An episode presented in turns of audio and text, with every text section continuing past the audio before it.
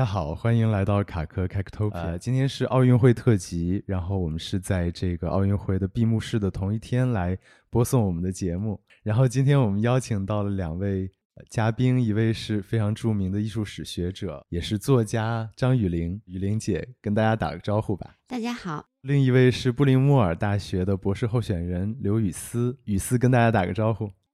大家好。就是聊到奥运嘛，雨林姐和雨思，不知道最近看奥运会多吗？呃，我说实话，我是看了，但是没有，嗯，没有特别专注的在看。碰到我喜欢的项目，我就我开着电视，然后就把它调大声，然后 看一下。然后不是没，然后我开幕式看的比较专心。嗯，我几乎是全天都在放中央舞台，然后今天上午也在看，下午也在看。那你最喜欢什么项目？我比较喜欢田径项目、跳水项目，然后我下午也在看，呃，射箭。我还挺喜欢游泳的，虽然这次游泳游的特别好啊，也是，特别是在这种闷热的天气里面，我觉得看看游泳，对，看游泳可能可能有一种比较清凉的感觉。是。那强强，你看什么啊？哦，我每天，因为我每天要上班嘛，然后就是我，但是我特别喜欢看奥运会。我小时候就。像零八年、一二年，就是在暑假的时候，我都是全天 守在电视机前看奥运的。然后这两天就特别有动力早起，然后就是去看那个游泳的，呃，就是一般都是好多种游泳集合起来的。然后可以正好可以看到两三个决赛，然后游泳正好今年好像也破纪录挺多的，所以挺感觉挺不错的。我还想说一个感受，因为我和我哥从小就特别爱看开幕式，然后我们俩就一般是拿一个地图或地球仪，一宣布是哪个国家的时候，我们就赶快在地球仪上比着找，看谁先找着。所以开幕式还是有一种特别疫情的时候，有一种那种一下把你的眼界和就是说，嗯。感受打开了的感觉，看到那么多国家的人到了一个地方。嗯，我觉得奥运会有一种时间的感觉，就是每四年一次嘛，所以会比年份更有更有伴随感。就好像感觉我们回首二零零八年的时候，就感觉人生已经经过了一个阶段的那种感觉，就是现在竟然已经过了十三年了。然后最近就是提到艺术嘛，然后也是我们的这个领域，有一个大家在微博上都在讨论的这个作品叫做《正梦》，是一个人头形状的气球。然后正好雨林姐也最近写了这么一篇文章，然后不知道大家就是雨思和雨林，你们喜欢这个作品吗？我嗯，说实话，我没有太关注这个奥运会伟人的一些作品，所以当时我也是通过新闻得知到这个作品的出现的。但是它出现在这个涩谷公园地区，我还蛮惊讶的，尤其是它最后的这个城市方式，它的这个人脸就是跟奥运会没有太多的直接关系，所以我甚至有点感觉我不太了解，或者说。但是我觉得它视觉上很冲击，也很有意思，尤其是在疫情的时候。对我其实这是一个这是一个命题作文，我我一直在给那个三联文化周刊写艺术史的专栏。然后呢，有的时候因为它肯定有一些事件或者是有意义的这个跟时事相关的热点的事件，但同时也跟艺术可能跟艺术史甚至相关。因为关于它事实的细节，很快这个作者也被采访了，NHK 采访了，然后那个跟他的人头。就跟那个人头气球，就伊藤润二的那个关系，很快就被日本人发现了。还伊藤润二还开放了他的漫画，在网上连续三天免费，大家可以看。所以这些事实和细节很少，嗯，就很难形成一个特别就怎么样的这个专栏文章。哎，这个作品为什么叫做正梦呀？对，这个正梦其实它日语叫 masayumi，它就是说，呃，在现实中会发生的梦。就是会应验的梦。据艺术家的这个这个呃艺术组合的这个女主创荒神明香，她说是因为她小时候看见人脸浮在浮在这个天空当中，嗯，所以她就在疫情当中，她希望创作一个东西，让大家呃让日本人这种不愿正面面对事情的民族 去 confront，不管是疫情或者是他人或者是世界。但是艺术家的说法就是艺术家的说法而已，他们有时候是他们的整体策略的一部分，他不见得非要揭示他真实的所有的想法。嗯，这个也也也是就是情有可原。所以我我觉得我，但是我也不能去给它编造一个意义出来。所以我大概从他使用的这个材料，就是一个热气球，就 inflatable 这个这个这个这个方向上去写了一下跟这个材料的相关的作品的特性。但确实，这个材料也经常被用作景观艺术，用作公共艺术，因为它的可以膨胀，然后大尺寸，有就是形式上有压迫感的这个特性。但其实感人的、感动我的在于，就是日本人他有一种很很奇怪的力量。嗯，奥组会接受了这件作品作为他的公共项目，然后在一个呃。不跟大家知晓时间，突然升起在东京的涩谷公园，就像朝阳公园突然 生了一个这个东西一样。我觉得这是还是有一个态度在那儿的，就因为他这个人头的作品，呃，人头气球这个作品，嗯，跟奥运会没有什么关系，甚至有一种很强的疏离感，有一种很强的反问或者责 问，甚至说是提问，至少是提问的感觉。嗯，而且他保。保持了日本这个民族还和那个充气材料，它对对死亡的一种意蕴在里面。嗯，其实这是一个很好姿态，因为运动当然是跟死亡相关，对吧？嗯，所以所以这个西方人也希腊人也不会避讳这一点。我我觉得这个作品的姿态特别好，嗯，是一个跟盛世有张力的，但它同时也是自己也是个盛大的事件。嗯，它的出现也引起了震动，嗯，甚至引起了就是。极大的反感，但这个未尝不是一件好事。就跟那个崔健唱那样，我的病就是没有感觉，所以说就就是刺激了日本社会的一个一个一个反应，我觉得挺好。嗯。就充气材料真的是一种挺好玩的，就像我们之前美凯龙艺术中心做的这个日落放映，我们也是在草坪上放了好多充气沙发，然后还有就是 Rainier 后的这个充气汽车的一个作品，然后这个充气的材料一起来之后，很多小孩就会就会围过去玩，然后我最近也听朋友说，就是墨西哥有一个这个充气气球的 festival，一个艺术节，然后。就是他们都会就是做各种各样奇怪的气球，也是通过就是《正梦》这个作品想到那个节日，嗯，就是这种奇怪的充气气球，它确实有一种非常娱乐化，但是又能让你好像能够思考一点东西的这种力量，我觉得蛮好。它挺超现实的，嗯，这个材料，嗯。提到和艺奥运会有关的这种艺术作品吧，可能很多人都会想到。奥运会很标志性的一件艺术作品就是《掷铁饼者》，英文叫做《Discobolus》。就是在零八年的时候，我知道就是大英博物馆还把这件作品就是借到了上海博物馆，然后也是成为了就看过这件展品的一些中国人的一个集体记忆吧。但是这个这件作品其实有一个非常复杂的历史。然后雨思，你能不能给大跟大家介绍一下，就是关于这件作品的一个源流？嗯，所以制铁饼者这个雕塑，它在古希腊时期是由，呃，在公元前五世纪中期的一个雕塑家叫迈伦或者说叫麦伦，啊，他创作的。它是它的原件是应该是古铜铜制的一个雕塑，大约是呃跟我一样身高，就是高一米呃四一米四五左右的。它是一个真实比例的作品吗？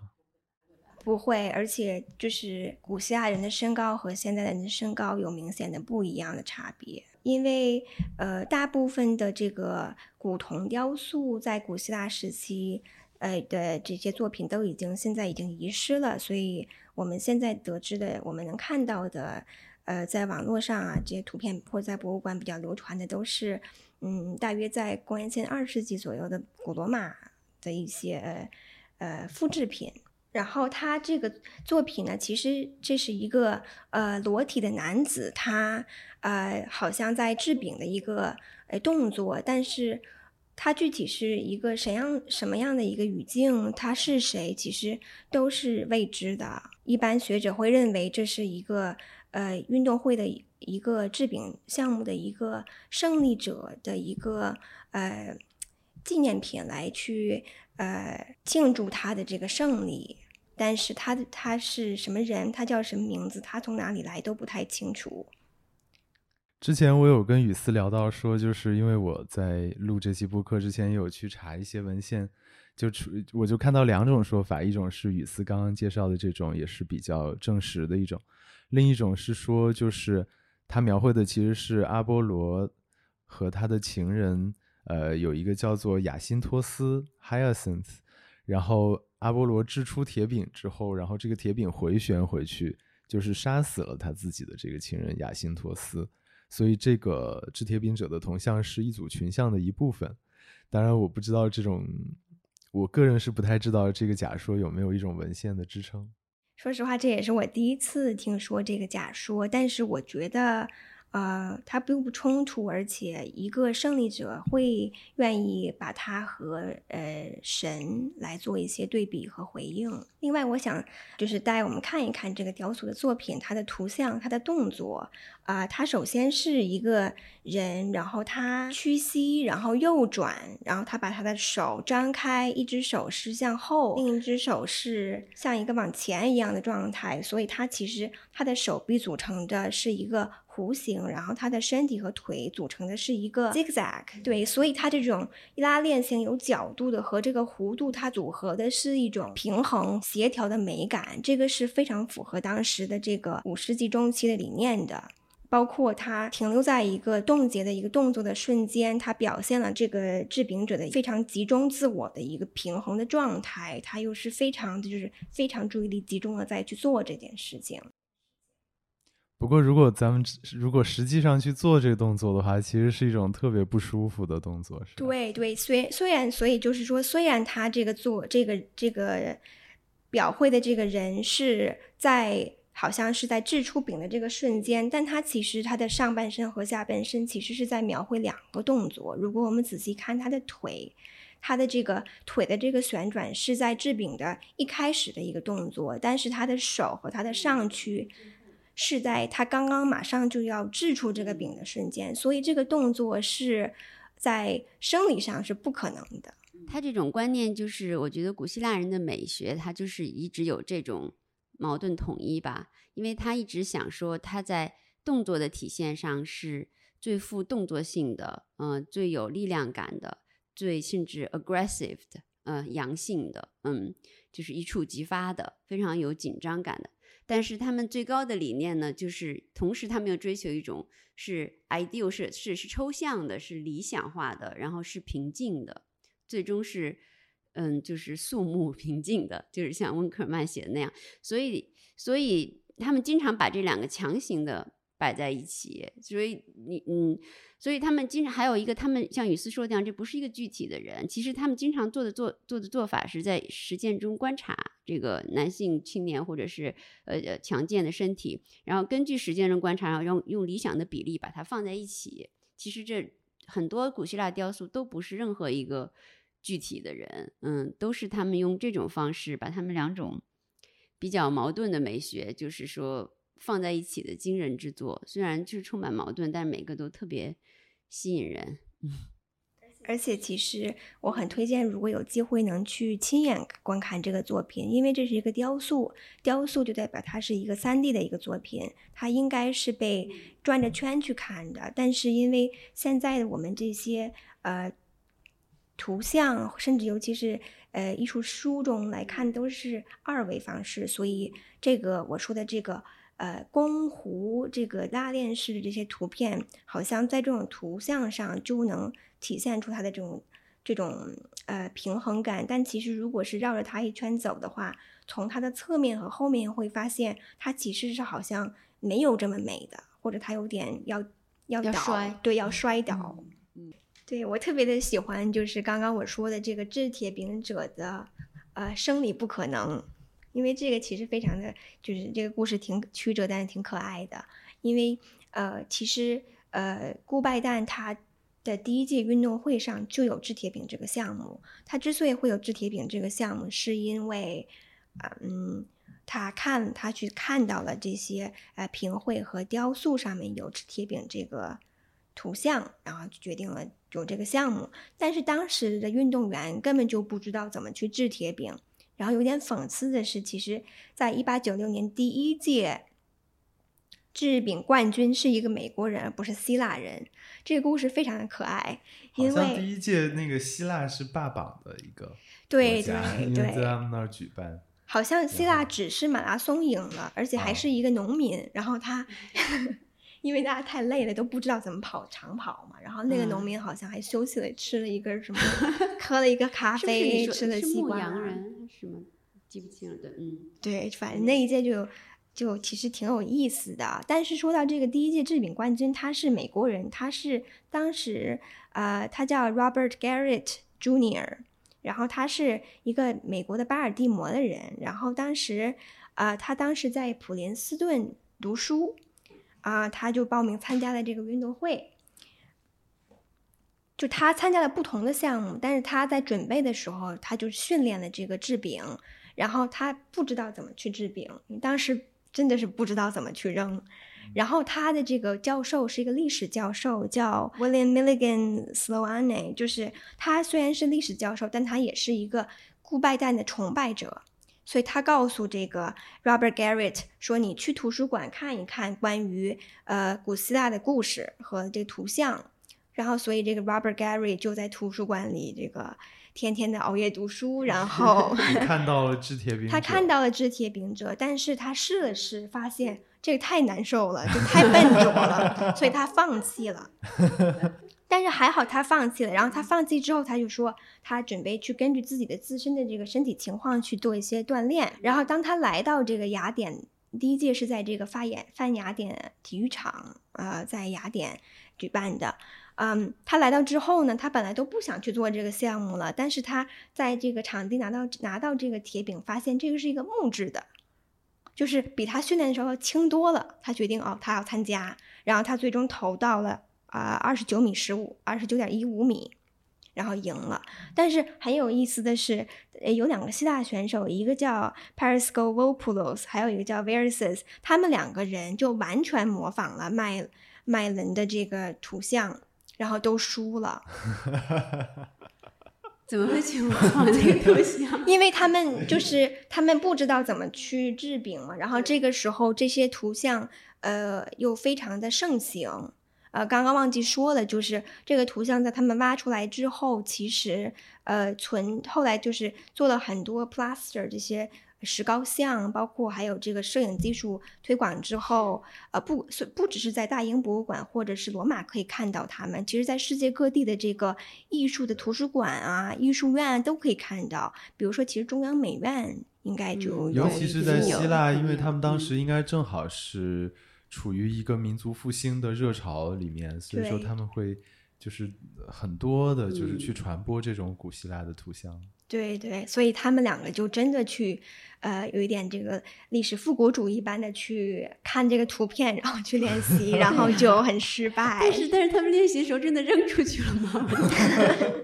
为什么然后还会相信？这真的是有点食古不化。但是同时，对，但同时就是这个 Robert Gary 这个美国运动员，他赢了之后呢，呃。有一个这个德国的这个摄影，就是可以说是体育摄影者，他叫这个 Albert Meyer，他就是去请 Garrett 赢了之后，他去照一个相，他摆一个动作，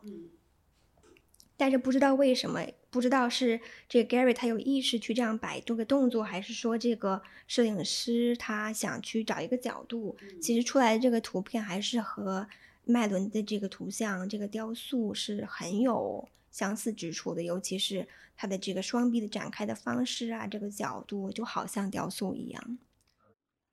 我觉得麦伦他这雕塑还有一个特点，它肯定是有利于一点，就是古希腊人他会故意让人体摆出，其实就跟你一直所有雕塑这样，就摆出最能展现美好肌肉的。一个一个姿态，实际上对，肯定就是设计这个姿态的人想过，对，怎么适合展现男性的这些强健的每一个肌肉的这种这种感觉，所以这个姿势，这个 pose 一定是最好的，就跟那个 control pose 那个织毛持矛者一样的嘛，对吧？control pose 那个经典的那种那个，或者是最早有那个什么克里斯蒂奥少年就有那个，就是对吧？就是说他一定是想出了这个姿态是体现人体最。就是最美好的一一瞬间的那种姿态，因为古风时期不光是这个肌肉我，慢慢在从这个啊，好像纸片式或者说这个呃积木是变成了更真实的感觉的肌肉，但是还有就是他这个动作，他们一开始就在就在呃去去试图表绘出这个动作在好像要迈出都没有迈出的这一瞬间。而麦伦的这个制饼者就是好像要掷出，但是如果没有掷出，它是这种蓄势待发的一种状态，这个是很吸引人的。不过，就像你刚才说的，如果我们今天去博物馆看的话，其实我们看到的这个都是复制品，然后他们还有点不一样，对吧？对对，所以其实现在目前有二十多个这个复制品都是罗马时期，公元前二世纪呃制作的，还有七个是这个米迷你的这个。迷你的图像有些也是罗马时期这个缩小版，但有时候会是这个呃铜铜制的。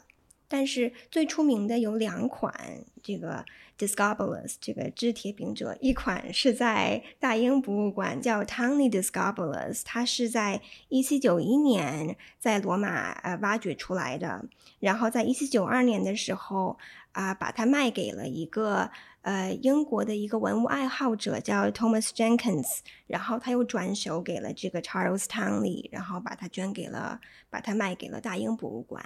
另外一个是另外一个雕塑版本是叫 Lancelotti discovered 啊，兰切罗蒂，他是在一七八一年在罗马的埃斯克利诺山上发掘出来，当时是属于这个。啊马西莫家族，但是他们这个家族当时也属于就是破产的一个阶段，然后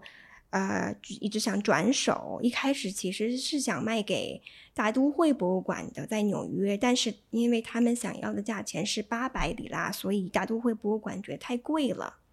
但是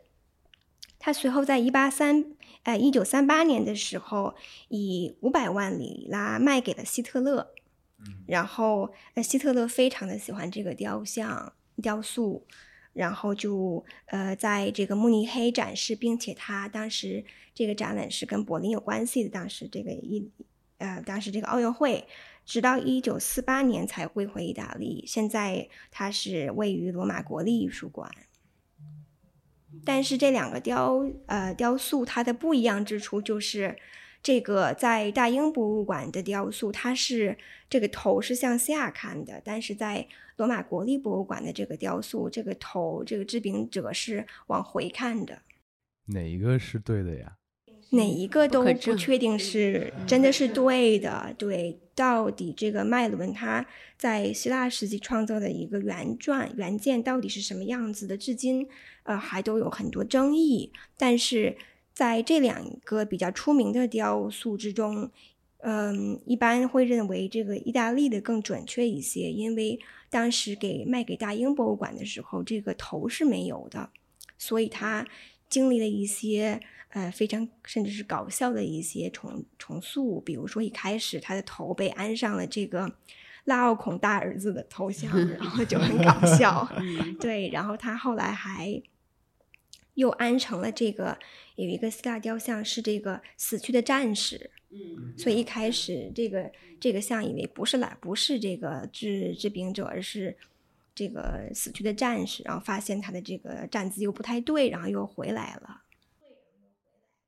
所以当时的一些这些修复家其实也是在搞破坏哈。对。说一个自己的一个感觉，就我就不当艺术史家，就是英国的这个大英博物馆的，一看就是错的，因为你如果就是在这个制铁饼的时候，就是都不回头，就是如果是往下看的话，就是这个这个铁饼会飞去哪儿呢？对，但就是英国这款，它又它，我想它出名又是因为它是在那个哈德良哈德良别墅里面发现，对吧？所以因为哈德良当年呢，他也不会收太差的款。所以说，这是个 rest of it，就是这这个除了头之外的那那些可信度又比较大，所以头肯定是对，是一个劣劣伪比较 比较拙劣的修复，嗯。所以就是这个雕像它本身当然是体现了古希腊的一种竞技体育的精神嘛，但是它和奥运会是怎么样有一个非常直接的联系的呢？嗯。首先说古希腊这个奥运会，它其实这个制饼者是一个呃真正的项目，在奥林匹亚当时这个呃确实是有这个五项全能中就有制饼这个项目，嗯，但是这个图像其实在呃可以说十七世纪以来就一直非常的呃非常的出名，或者说它出现了很多次，尤其是它其实影响了顾拜旦呃去呃去建立现代奥林匹克运动会的一个可以说是有奠定的作用，有启蒙的作用，因为他呃顾拜旦他其实小时候。他是一个贵族，然后他的父母就带他去罗马经常旅行，然后他呃有机会去见到了制饼者这个雕像，并且深受启发。然后呃，在奥运奥运奥林匹克建立之后，其实有多次的奥林匹克呃运动会的这个呃邮票或者是钱币上都有呃都都挪用了。嗯，制冰者这个图像，这个是在第一届是吗？不是第一届，但是啊，我列了一下啊，比如说呃，其实一开始我知道的是，呃，被美国为被美国所用，是在第十届奥林匹克运动会在洛杉矶的时候，当时是有一个这个邮票，然后这个邮票用的是大英博物馆这个版本。然后在第十一届，呃，奥林匹克紧跟着的就是在呃这个第三帝国的柏林。当时，嗯，它虽然没有成为一个呃奥运会徽或者是一个通行的邮票，但是啊，我刚刚也说希特勒把呃意大利的这个版本的雕塑他拿了过来，然后并且为了去呃为了去。去迎合这个奥运会，去庆祝这个当时在柏林开的奥运会，他在慕尼黑的古古代雕塑博物馆开了一个展览，所以当时他就是呃有很多，他包括这个有很多古代雕塑，尤其是有运动的这个象征的，都可以让人们来去看。他当时认在希特勒认为这个是可以最接近这个他所谓的这个。雅利安民族的这个形象的一个追求，他说，只有身体达到像古希腊雕塑一样的呃美感，才能去更加接近这个纯净的雅利安民族。在一九三八年三八年奥运会的一个纪录片上，这个 Lenin Riefenstahl 他有一个这个纪录片，他前十五分钟都是去看了这个呃一片一个没有名字的一个。古代古希腊的一个废墟，然后有很多雕像，其中雕塑其中就有这个制制铁饼者，然后突然就转换成了啊真真人，也就是这当时的一个嗯德国的一个运动员叫 Erwin Huber，然后他是裸体的，然后他非常有肌肉，他的肌肉身体，他的姿势就像制铁饼人一样，然后他去制的这个铁饼。你刚刚说到 Riefenstahl 的这个影片里面的这个男子形象，然后他是一个裸体的，然后他也是完全去复刻了，就是那个制铁饼者的这个，就是其实不可能制出铁饼的一个姿势。然后这次就是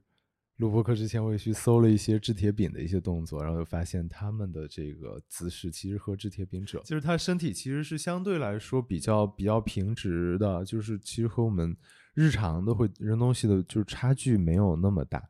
所以它也是可以看出古希腊的这种夸张性，但是他这种夸张性又被纳粹去进行挪用之后，就产生了一种非常有意思的文化文化现象。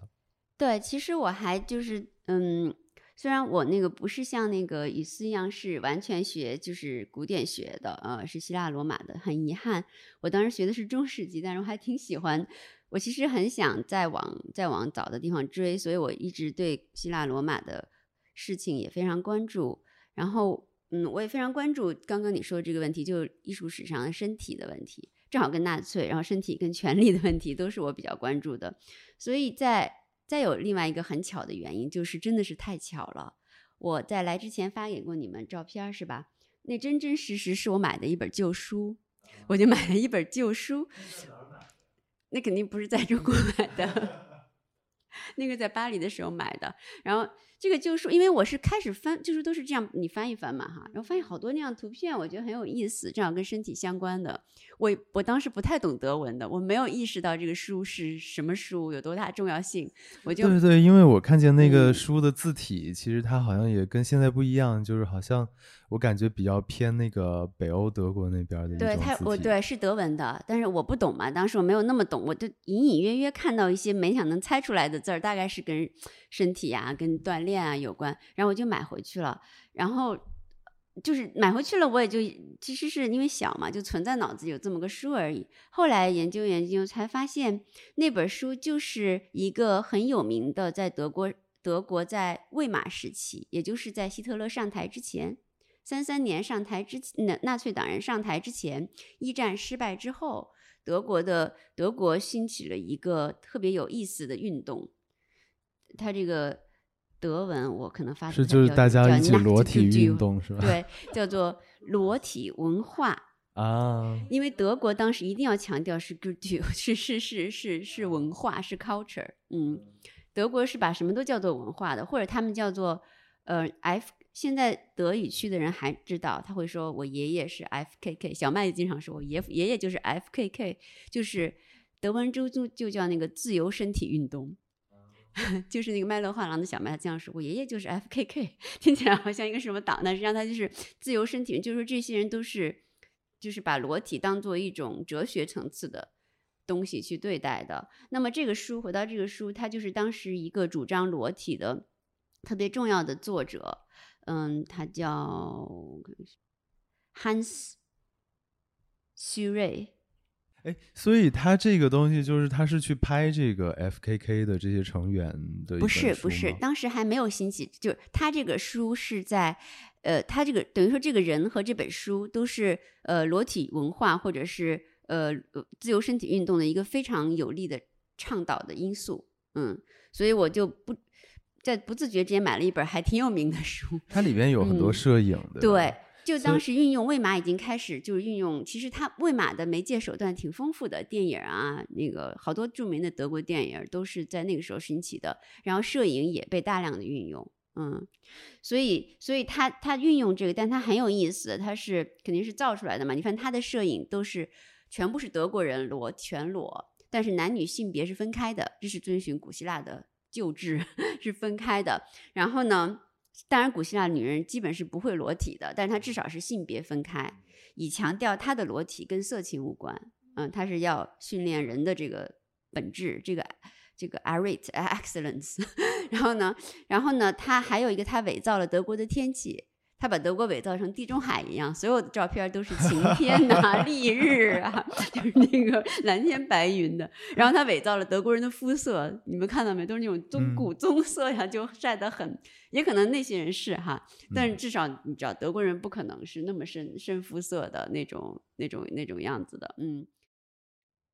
他就是公主要主张要公开裸体，裸体是健康强壮美丽的标志就不说了哈，呃，然后说裸体一定要是在开放的公共的场合，在大自然中，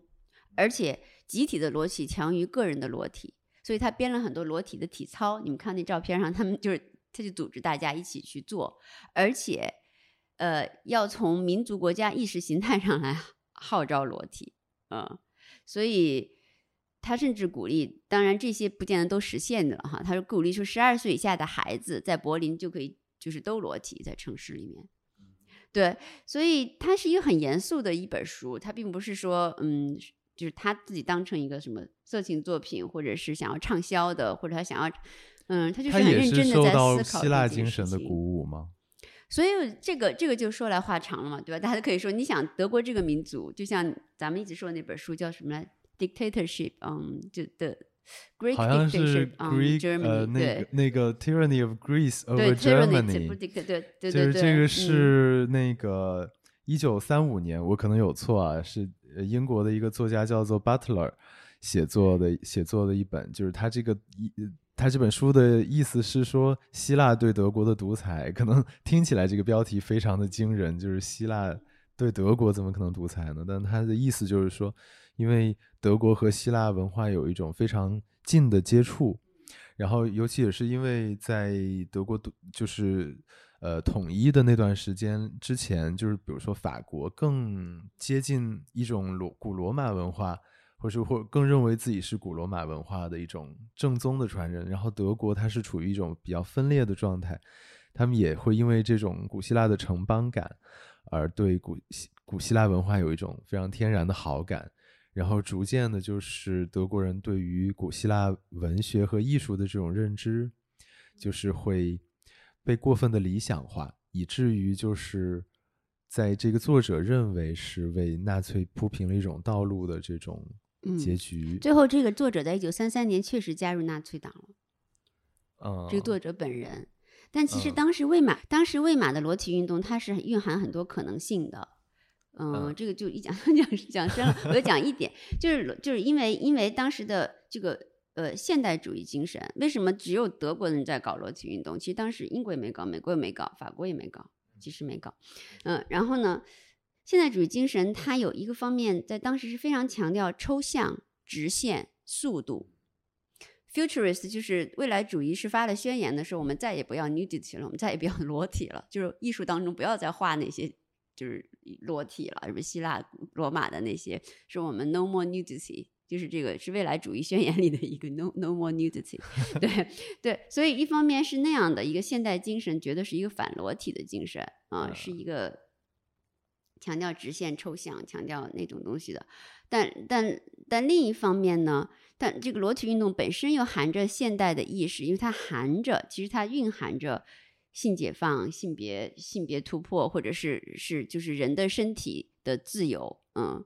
在这个在资本主义异化环境当中，这种对抗的东西，嗯，所以它也有它自己的现代性，所以它有各种各样的方向。你看那个 Pina Bausch 后面现代舞，现在那个舞蹈是德国那时候最大的强项，整个国家都处于一种舞蹈的迷狂当中。虽然没几个钱，大家都在跳舞，但是很奇怪的状态。对，所以。所以说，所以说这个裸体蕴含很多可能性，但是很容易就被纳粹拿去，因为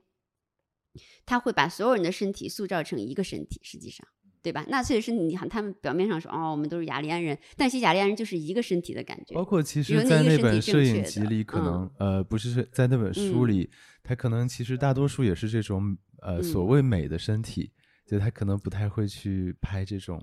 他会去拍这种胖的，或者是不会，不会，不会。嗯，对。其实你想，这个思路它就是一个独裁的思路，对吧？就是所有的身体，所有的头脑想一件事情，是意识形态独裁。那么所有身体是一个身体，这个很厉害。就对对，所以那就对，也是从从身体上其实走向一个一个一个一一个一个就是一个独裁式的一个一个想法，嗯。所以这个这个，而且希特勒是做青年团的，当然纳粹党是最年轻的党，在这就最有年轻气息的，跟什么那个，跟嗯，辛登堡啊，跟那些老老气横秋的那些德国德国领导人，社会民主党啊，就那些什么，就就更别说还有基督天天主教 基督教那些党，就那些代表的形象都要显得非常年轻，非常有朝气，所以他们组织青年团啊，强调用青年的力量，所以这个也是。对吧？跟古希腊还有跟身体是特别相关的，嗯，所以后来刚刚雨思提到那个那个 Lenin reference 呢，就是一个就是一个其实很强有力的，嗯，在纳粹意识形态中发挥了很大作用的。说实话，是一个了不起的艺术家，嗯，但他的意识形态一直是纳粹的，嗯。嗯，刚刚雨玲姐提到了这个，呃，青年就是要纳粹他说的这个身体啊和精神的追求，包括这个，呃，土要就是对对体育的热爱要从青年追追溯，然后包括刚刚我看你发的这个图片，嗯，就是这本书中，他其实这个说裸体的这个形象有很多其实是体操的形象，对，所以我想补充一下，就是我们先穿回衣服，回到启蒙事件、启蒙时代。就其实，其实，呃，虽然这个，呃，这个在奥奥运会中的这个体操是顾拜旦他所重现的，但其实这个体操的这个发明，或者说在现代的发明，其实是在德国启蒙时代就开始有的。它的这个可以说是这个德国体操的外祖父。哎，对，就是这个词儿，体操这个词儿是 gymnastics，对 gymnastics，然后它呃，应该也是和 gymnasium 这个词有关系。对对，gymnasium 在古希腊其实是一个，同时是体育场，也是学校的体育对，它是一个体育馆，也是一个学校，但它也是一个呃一个呃一个就是。人能成长的地方，因为他是一个年轻的男子去锻炼在体育馆，他其实锻炼的不只是他的身体，还有他的精神。比如说，柏拉图在《理想国》的第三书中就说了，说这个一个年一个理想的一个人，他需要在在训练他的身体做体操的同时，也就是去体育馆的同时，他要去训练自己的唱，就是去读诗。所以这是精神和。呃，精神和身体对于美和力量、激情的一种追求的同时，才是一个完美的一个国家的人。对你刚刚说那 gymnasium 很有意思。其实德国它现在还有的一个重要的一个教学的环节就是 gymnasium，就是它高中的，就是等于说是最精英的一个高中部分叫 gymnasium。它有三种高中，德国，嗯，呃，这个最最就是。从十八世纪也是差不多启蒙时代就有的创立的一个高中，就叫 Gymnasium。这个高中是一直要要一直要学希腊语和拉丁文的。嗯嗯，这就是它区别于另两类高中的一个一个特色。虽然在后来遭到了重大的攻击，因为一战以后他们觉得啊，你们还学什么希腊语，就仗也打不赢，学完以后也没什么用。但是它还是到今天，它还是保留着。就是 gymnasium，有很多人替那个 gymnasium 学生辩护，说有了学古古希腊文和拉丁文的毅力之后，挖战壕都挖得更深一点。对，所以所以这个 gymnasium 真的是一个很悠很悠长的传统。嗯。但就说我刚刚说的这个德国的这个对于体操的历史，它其实是呃，他的这个所谓的祖父叫嗯，Johann Christoph Friedrich Gutsmuth，他是在一七九三年的时候提倡了这个全民的这个体操的一个开始，然后他的真正的这个父亲或者推行者是嗯。Friedrich Ludwig Jahn，但是其实这个 Johann g o t s m u t h 他当时写了一本书，并且这本书在不停的就更新。这本书就叫 Gymnastic for the Jugend，就是呃 Gymnastic for the Youth，或者说是青少年的这个呃呃这个体操运动。所以他他认为，首先他为什么要重新的在启蒙时代去。呃，去重新建立这个体操运动呢，是因为他认为这个是不只是身体的一个体呃一个教育，还是这个精神上的教育。所以体操是一个能在身体和精神把结合的一种教育。然后他认为，就是为什么他这本书是给青年人写的呢？他认为这个要从青年人就要开始教育。然后在他的这个推行者这个 Yan，他其实为什么要推行呢？是因为当时这个。呃，普鲁士和法国的战争中，他们被拿破仑打败了。他们觉得一定是他们这个这个士兵不够，或者在精神上、身体上都不行，所以他们要重新推出这个呃这个健身。然后当时，并且他们认为，嗯。通过健身要这个去推倡道德，有要更高的造道德操守，并且同时要建立一种爱国的精神，然后并且在他们的宣言中非常的表明了说这是一种可以追求到这个纯洁雅利安人的概念的一种方式和途径。好像所有搞这种在在一定范围较大尺度上去号召号召体育运动的，都肯定跟社会企图和教育企图有关。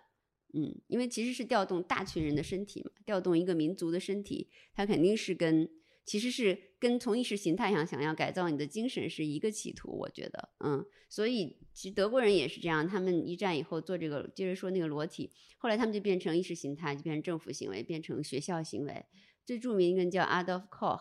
他是二一年，就是像他说的这样，就是因为德国人又是我还学到了是发明体操的人嘛，所以二一年他就在学校推行裸体体操。被一个家长告发了，但是二六年他就创立了裸体学校，然后政府给了批文，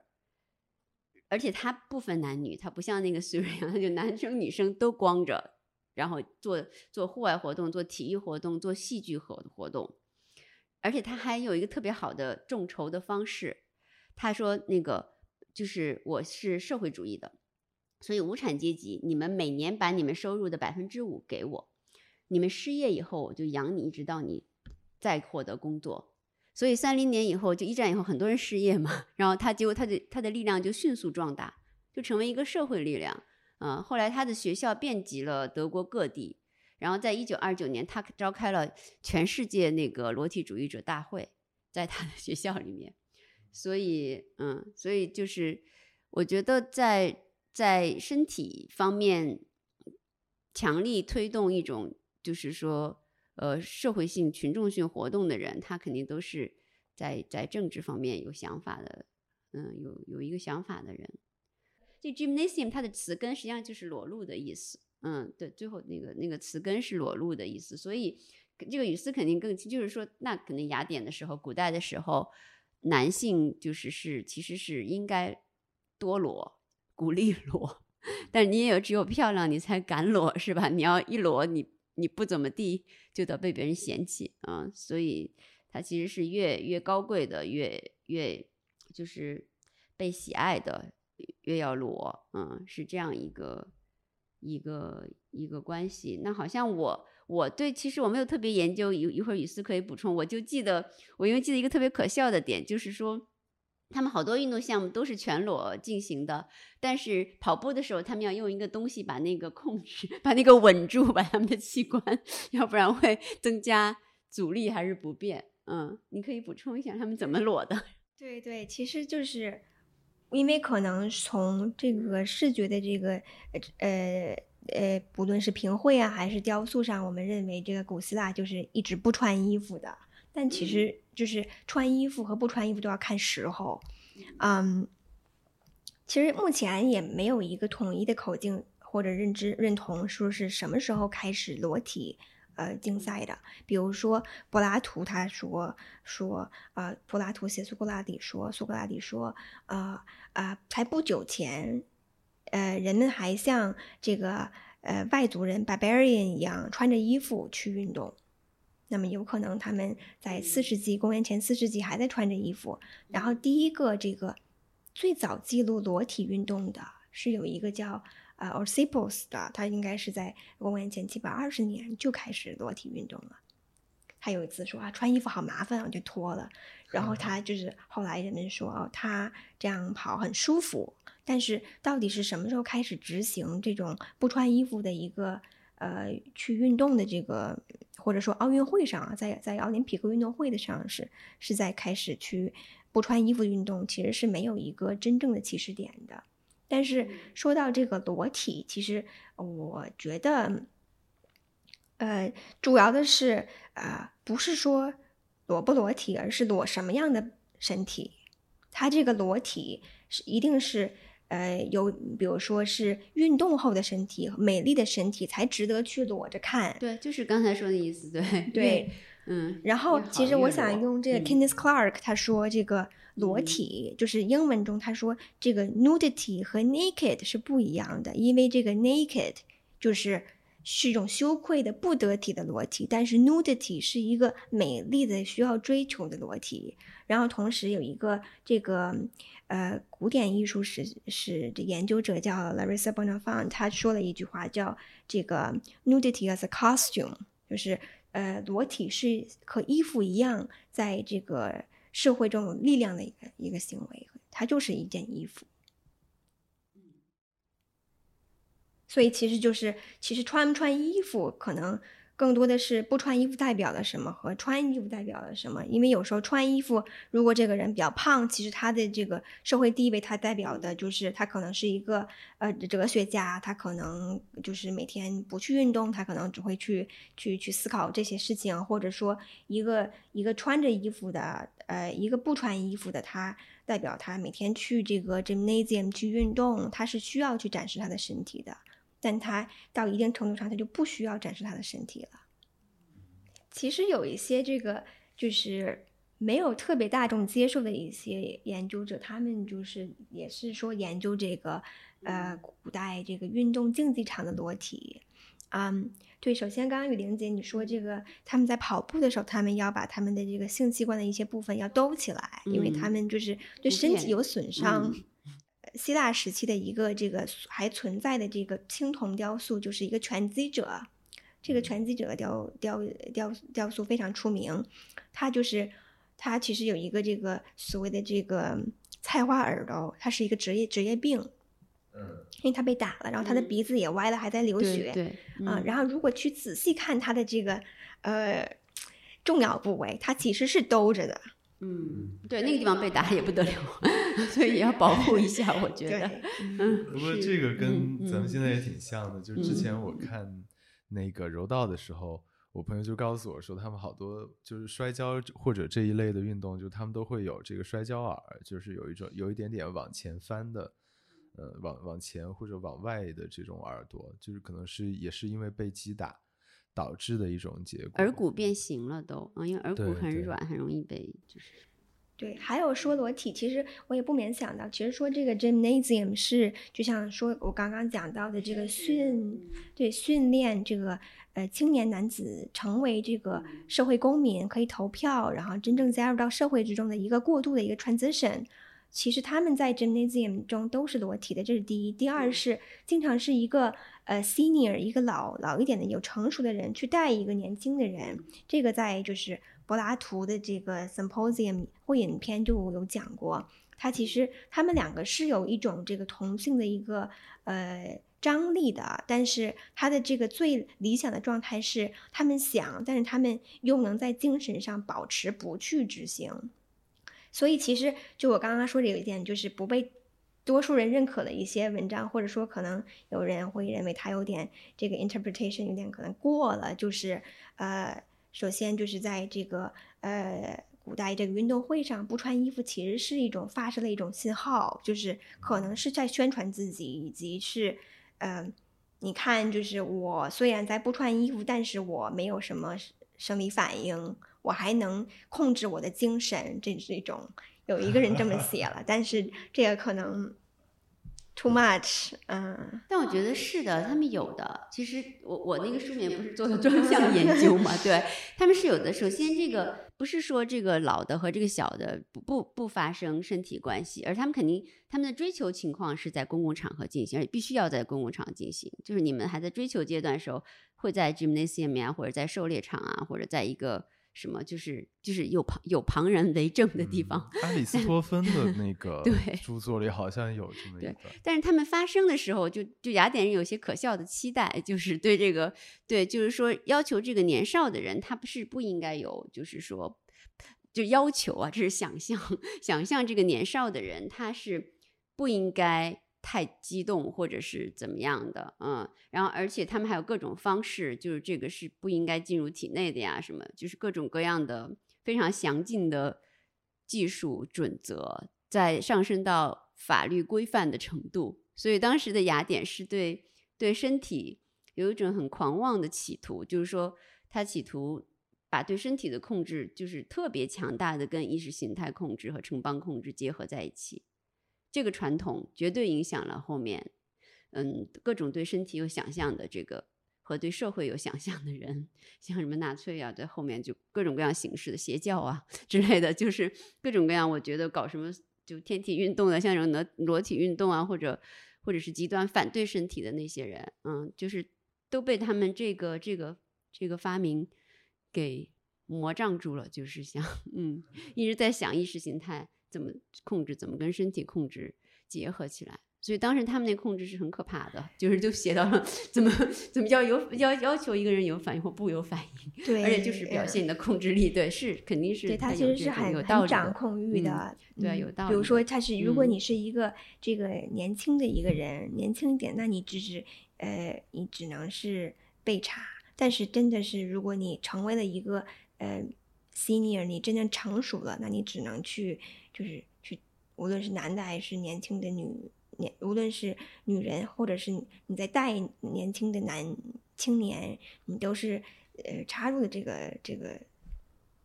执行者。对但是如果你跨越了，比如说你大你大了，你都已经成熟了，你长成了一个成年的公民，但是你还是有一些这个青少年的这个欲望，这个是不对的。所以它其实是你在哪一个阶段，你有谁样什么样的反应，你想干什么，你都是严格的被管控的。补充一下，我刚刚说到这个 nudity as a costume，就是关于这个怎么穿、怎么裸、该裸多少、该怎么穿。其实我也最近很受启发，是这个东京奥运会以来，我看到，嗯，关于这个女选手应该怎么穿衣服，就穿多了也不行，穿少了也不行。我觉得其实还是，反正这个事情让我想挺多的，让我也挺学习到不少。比如说这个。呃，沙滩女排球运动员，她就是必须要穿成比基尼，她不可以再穿多一点。对。然后还有温网，就是呃，必须要穿白色。如果是女运动员，她的内衣露了黑色带、肩带，都要被罚成犯规或者是不不雅。其实，在奥运会创立的时候，这个顾拜旦其实也有一种非常类似的一种表述吧，就是在他。一八九二年，实际上他是在索邦大学第一次发表了这个要复兴古代奥林匹克运动会的一个宣言，然后其中他就谈到了说，这个运动对于人类精神的一种促进。然后当的就是首前几届奥运会其实还有一个艺术的环节嘛，所以他在他的心目当中，呃，这种全民阿马特尔的去练习体育和艺术。去促进人类的一种精神和达到一种人类的国际的和平，这个 discourse，这个呃这种想法，其实就是对于奥运会的出现是一个非常大的推动因素。就是因为这一次的呃呃东京奥运会，我特意在孔夫子上买了一本这个顾拜旦，我还带来了叫这个。叫《奥林匹克宣言》，这个是主要是其实是呃北京奥运会呃零八年的时候为了北京奥运会而去编写的一本很厚的书，它是人民出版社出的，它里面就是呃等于非常全面的展示了这个奥林匹克宣言，也就是刚刚强强你说的这个顾拜旦在索邦大学做的这个演讲的手稿，并且翻译成了啊英文和中文。然后我就是最近有机会读了一下，嗯，我发现几个点挺有趣的。第一个点是他一上来就说他是，嗯，我念一下，他说，呃，他认，因为他对十八世纪当时这个环境，尤其是法国的这个环境非常的失望，他觉得大家都在啊，可能去读书啊，但是就不太追求这种身体上的一些教育。然后他说，他觉得这个各地不再进行剧烈运动和具有阳刚气的竞技活动。然后我对这个，呃，中文还有点质疑，所以我还去看了法文和英文版本，他用的都是这个 virile 这个词，他也确实是比较直接的说男性气概。嗯，这个也我觉得挺有意思的。但是要说他当时的这个举办，我觉得其实，嗯，在我读完这个宣言之后，我。就虽然他们会说，有些人现在会说他其实是推动了这现在的这个奥林匹克霸权主义，但是我觉得在他看他的手稿的时候，我觉得他还是很真诚的。他可能其实没有这么多霸权主义的想法，并且他在这个宣这个这个宣言之中有很大一部分，他是在抨击这个德国的体育运动的军国主义，他也呃抨击了这个。德国就是美国受到德国影响的一些在体育追求的军国主义元素。那批判他说他霸权主义的，主要是批判他哪哪哪哪个方向或者哪个部分呢？就是说他呃训练过于军事化。哦，我觉得他还拿斯巴达做了例子，就是其实他。可能顾拜旦更崇尚的这种奥林匹克精神，更类似于就是柏拉图或者哲学家所说的这种精神的培养，但是他不同意斯巴达的那种就是过分激烈的一种呃运动对于运动员的职业化的培训，以至于他认为这个会导致一种尚武的习性，所以他可能其实在意识当中是认为德国的这个这个模式是更类似于斯巴达的。而不是雅典的，对，因为他说，因为你想，就是，其实就是像刚刚强强说的，其实，在顾拜旦他第一届运动会的时候，他是，呃，呃，不不不认同这个专业运动员的，他希望大家都是业余的，但是，所以因此他，呃，他对于看到这个德国的这些军事化的运动，也就是，呃，队员的这个。绝对服从性，他感到非常的危机感。尤其是，其实这个也是同样有社会背景、历史背景的。比如说，刚刚我说这个体操是在这个呃普法战争失败之后，德国认为他们需要去重新建立、重新看看自己的运动方式和精神教育。但其实，顾拜旦他的历史背景是他长大的时候，他经历的这个呃法德或者是普法战争。有一次，然后这一次是他们被德国打败了。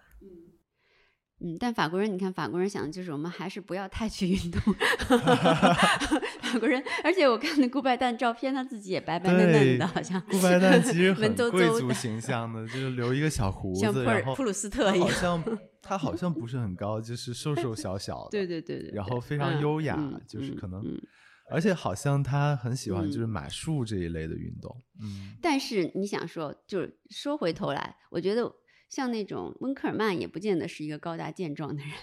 就是这种崇拜和喜爱，呃，就向往这个，就是阳刚强健和那种就是说壮大的人，他不见得自己是 就是阳光强健和和这个壮大的，就是缺失的。对的，对的，对的，对的，嗯，对，我觉得其实还挺感动，因为确实他们当时强调，呃。我觉得看过一个英国片吧，记得可能是英国片，叫《火之战车》，那个歌特别有名。大家这个老片子了，太老了，嗯，就是讲跑步的，也就是讲这个问题，就是讲是说当时还在是强调所有的这个参赛者参加奥运会也要是 amateur，就是你不能是职业运动员，你必须有在生活中要有自己的职业。这个跟古希腊的精神其实特别吻合哈，因为古希腊就是城邦里每一个公民，你都应该有好身体。你白天是农民，你还是应该有好身体；你白天是将军，你仍然应该有好身体。对，所以说我觉得这个还挺，就是一直挺感动我的。特别是就是最近我看了那个得自行车，就是得女子自行车得第一的那个，是一个数学。博士，对吧？他 白天根本就是在做他的数学研究工作，什么的老师、老师啊什么的教学工作、研究工作。然后他在业余时间去训练，然后他因他的 ins 上那个训练风都是去缜密的计算。对，好像是他没有任何的这个 团队，然后他的训练和他的这个呃这个赛程的这个过程是他自己用数学算出来的。对对，嗯。所以说，这个就是一下子让我把我带回那个 amateur 的古代精神，我还挺感动的。嗯嗯嗯，对。所以通过我读的顾拜旦，我觉得，呃，他他对身体的这个追求可能是不同于德国人的。他可能就是我感觉到他对呃奥运会的一种去追求，是更多的是在这个身就是身心合一的一种教育精神。因为我读到他出生之后嘛，他出生之后，其实他是呃，在一八八三年就去先去英国旅行，并且受到了这个当时这个 Thomas Arnold 就是一个英国的一个教育改革者的一个熏陶，他也是这种注意这个身心的一些教育改革，然后。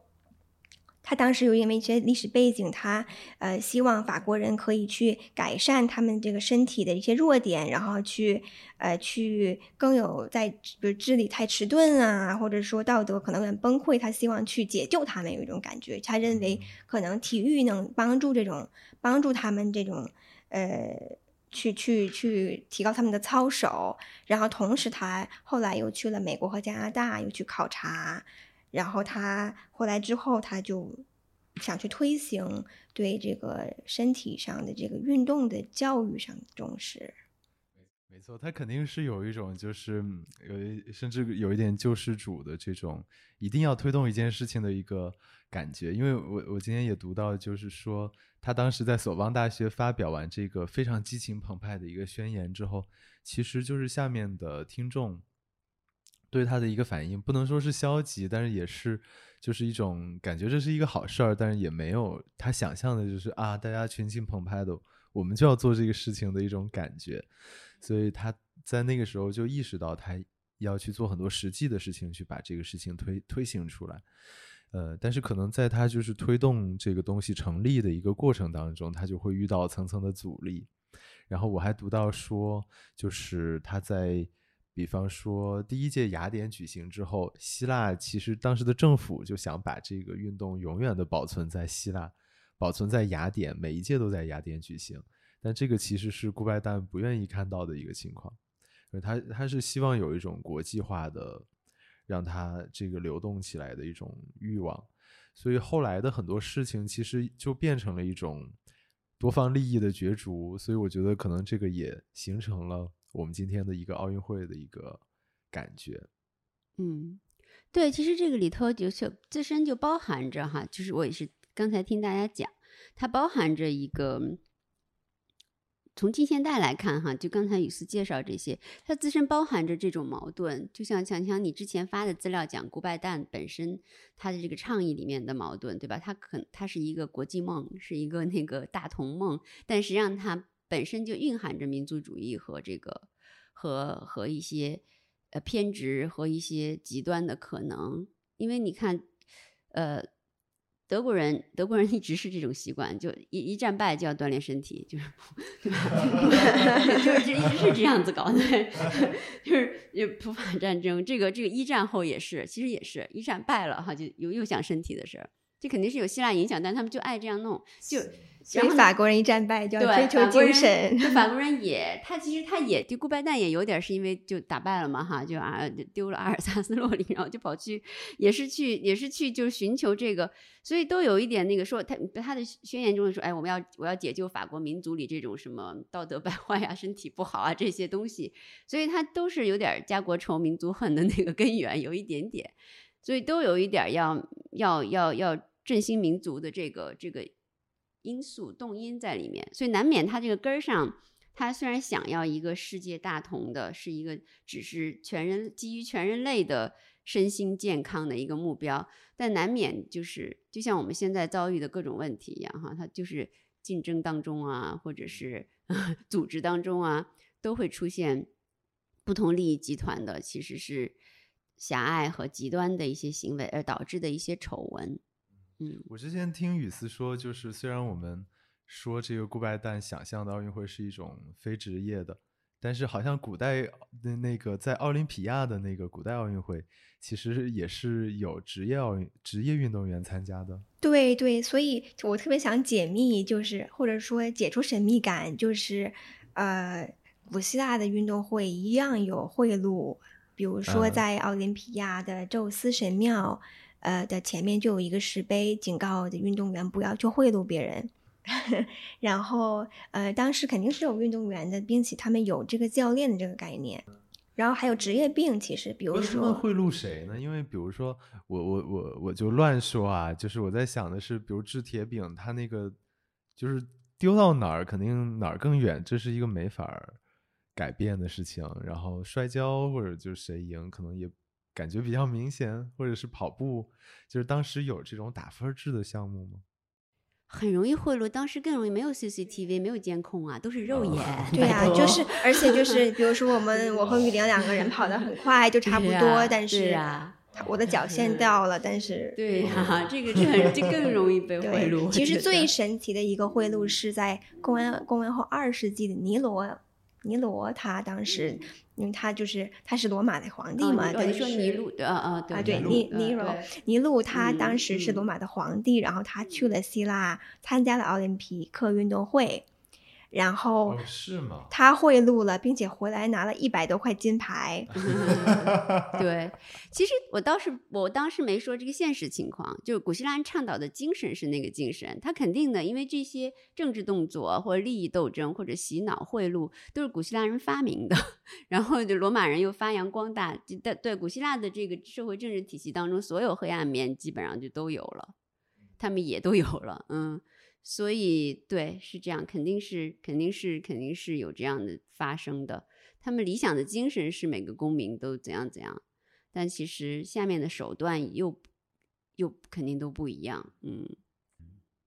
奥林匹克其实是奥林匹斯山从这个众神的这个名字来的，然后，但是到后来就是影响到这个城市也改名叫做奥林匹亚。对这个城市，其实，在伯罗奔尼撒岛的西边一个沿海城市，它就叫奥林匹亚。这个城市其实一开始，呃，它最出名的是这个宙斯神庙，并且有一个七大七大世界七大呃奇迹的一个嗯 Phidias 的一个雕像是这个宙斯的一个神庙像、神像，嗯，在庙里面应该是啊。但是其实就刚刚继续解密，就是嗯呃，像其实现在一样，就是古代的奥运会是有战争的，绝对不是说统一和平的。还有就是我们刚刚说到这个，是说就是它的这个过程当中。正在打仗，还是说这过程中有一种民族主义的？就比如说各城邦之间，对各城邦之间在打仗。我记得有一次，不过这个年份我记不太清了，是正在进行这个射箭的比赛，然后就开始打起来了，就用这个手中的剑。但是这个具体的年份我不太。还有就是这个，其实一个冠军他赢了之后是很吃香的，呃。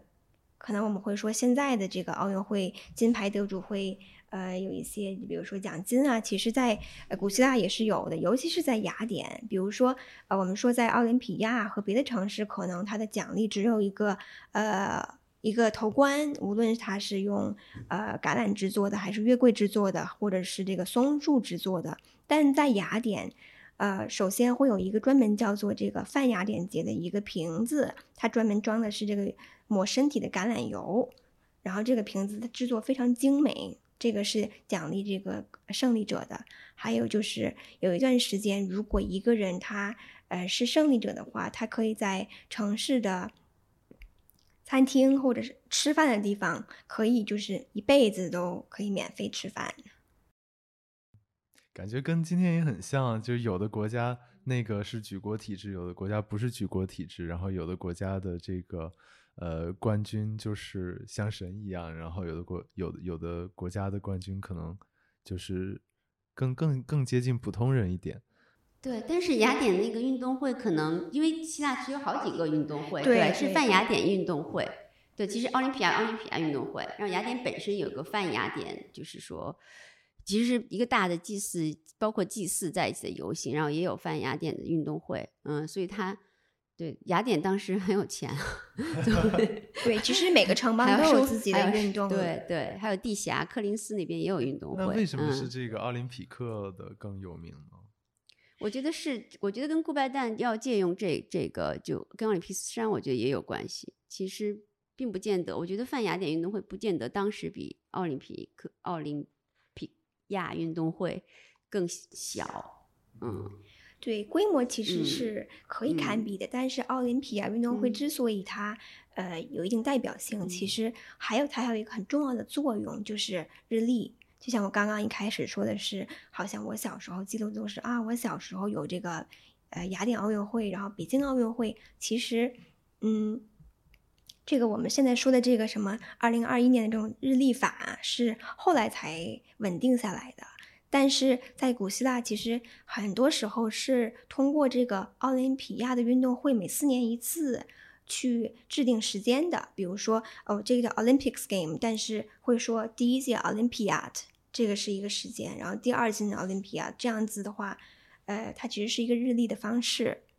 然后它还比较重要的是，其实这个奥林匹亚的城市是。呃，宙斯的神庙，然后这个奥林匹亚的运动会，其实它是在这个公元前七百七十六年建立的时候，啊，是呃为了祭拜宙斯的，所以它其实每一个这个运动会都是有呃这个宗教的意义的，它去祭祀，然后它这个运动会它不只是一个竞技场所，它更多的是一个综合的一个场所。